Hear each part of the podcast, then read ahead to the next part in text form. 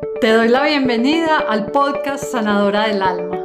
Soy Norelena Villegas y te acompaño a sanar tu alma y a despertar la magia que hay en ti para crear la vida que sueñas.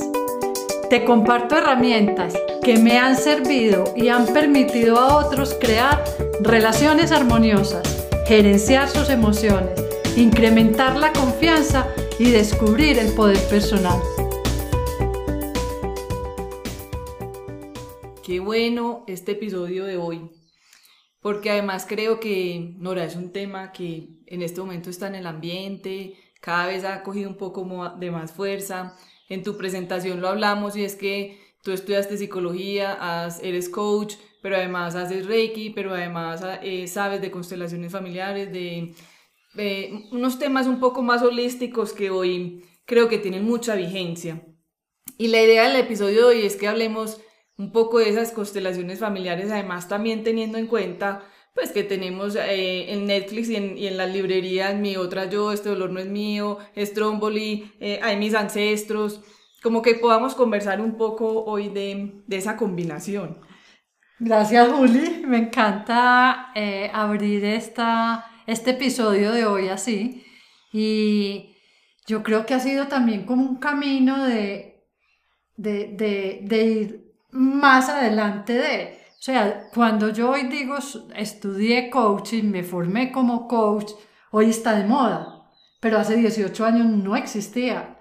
Y yo creo que llevo 15 años estudiando de constelaciones. Tengo que confesar que todo lo que he ido estudiando me lo aplico a mí, con mis hijos, eh, muy, muy empezando a estudiar constelaciones Andrés estaba muy chiquito, tendría 8 o 9 años. Y Andrés decía mucho, Andrés nació prematuro, yo también nací prematura. Y Andrés decía, yo quiero volver a tu útero, puedo volver al útero. Y yo decía, este hijo necesita renacer y nacer desde un nuevo lugar, darle un lugar distinto. Eh, tengo un proceso que hago con las personas que llamo renacimiento y es cómo volver a reconfigurar el momento en que nacemos. Porque siento y, lo veo en mí todas las cargas que traemos del embarazo, de lo que le pasó a mi mamá mientras me esperaba a mí, de mis abuelas.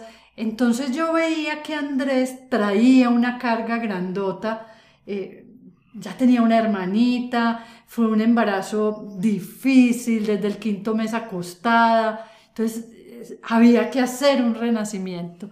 Entonces, explorando y estudiando todo lo de constelaciones y, y, los órdenes del amor y los lugares que le corresponden, él siempre quería ser el mayor. Entonces, no, no, no, no, tú eres el menor. Vamos a volver al lugar. Entonces, eh, ahí Hice varias cosas como esas y, y para sanar historias mías son muchas las constelaciones que he hecho. Para constelar yo, para ser representante, y te estoy hablando, Juli, hace 12, 13, 14 años. Ni siquiera existía Netflix, pues. O sea, cero del tema que está hoy en todo su furor. Sí, entonces cuando yo oigo que hoy está en su furor, yo digo, Qué bueno que esto esté al servicio y que lo hayan puesto de una manera tan, tan práctica, tan sutil, pero tan profunda. Cuando yo tengo un libro como este o cuando yo estudio a Bert Hellinger, eh, maestro de las constelaciones, yo, yo lo veo él en los videos haciendo una constelación y yo digo, wow, gran maestro, ¿cómo se inventó él? Esto, pero esto se siente en el cuerpo, es real. Y, y, hay mucho por sanar, hay mucho por ordenar, hay mucho que nuestros hijos traen.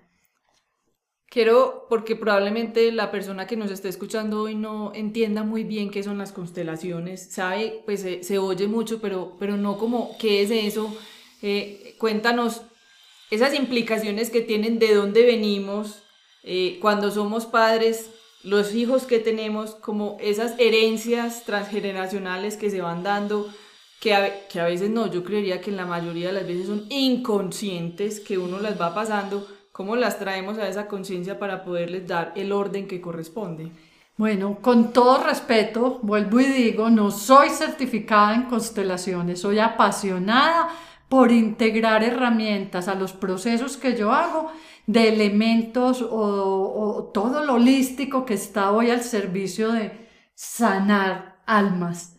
Y eso para mí es súper sanador. Entonces. Que además, perdón, Nora, lo has aplicado, lo has vivido y has visto resultados. Entonces es desde tu experiencia también. Desde ahí. Entonces, las constelaciones, es como las constelaciones en el cielo. Yo miro las estrellas y yo digo, hay un orden específico. Y empecemos por eso. Los órdenes del amor, el orden que cada uno traemos. Y por las circunstancias de la vida, por las cosas que pasan es muy fácil ponerse en otro lugar. Yo ocupé muchos años en mi casa el lugar de la mamá. Mi mamá me decía, es que tú eres la fuerte. Y yo iba y cuidaba a mis hermanitos. Y yo iba y los sanaba cuando se caían y se aporreaban.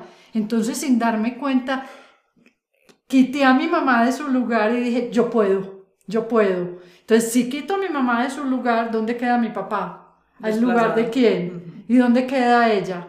Cada vez que yo hago algo que no me corresponde en, en el entorno familiar, estoy invalidando el lugar del otro.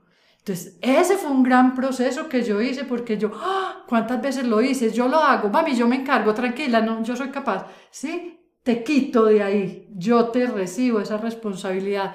Y a veces por ayudar, pero invalidamos al otro. Entonces, hay unos órdenes específicos que debemos ocupar. Si soy la hija mayor, ¿cuál es el rol de hija mayor? Si soy la hija menor, ¿cuál es el rol de hija menor? Si antes de mí hubo un aborto, yo cargo con la energía de ese hijo que no nació. Eh, entonces, todo esto se sana hermoso a través de una constelación.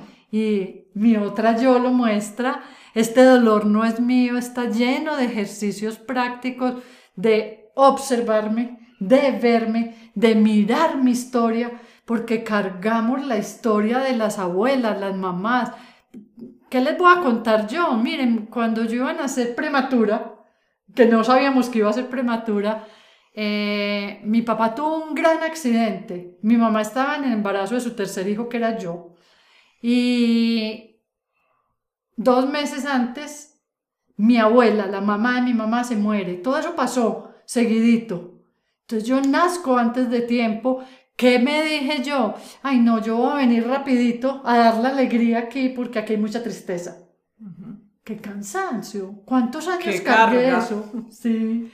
Nora, y ahí también pasa, puede ser desde el consciente, desde el inconsciente, no sé, tú no lo explicarás, pero cuando lo hablo mucho cuando uno es papá, pero también cuando es tío, cuando es primo, cuando es abuelo, es igualito a, se parece a, tiene los mismos gestos que, eh, es que es vaciada en la mamá, es que son como una gota de agua. ¿Eso qué tanto influye? Uy, Juli, tienes una hija que le pasa lo, mismo que le pasa a mi hija. ¿Sí? Eh, igualita la mamá. Habla en el mismo tono de la mamá. Y cuando yo empecé a estudiar constelaciones, Sara era muy pequeña y Sara había, estaba muy chiquita cuando dijo, mami, ¿cuándo me tomaron esa foto? Y yo, no, a ti no te la tomaron, esa soy yo. Porque físicamente, y yo desde el principio empecé, físicamente nos parecemos. Eres mi hija y soy tu madre, pero somos dos seres distintos. Entonces, ha sido un discurso porque Sara ve en la calle, igualita la mamá, igualita la mamá, igualita la mamá. ¡Qué cansancio! Pues, y yo que, que, que, crecí con el mismo nombre de mi mamá, eh, son pesos que le entregamos a los hijos desde antes de nacer, los sueños. Yo espero que este hijo, yo he atendido mujeres embarazadas, este hijo va a ser el que, pónganle lo que quieran. No, ya les ponemos una carga y una tarea gigante.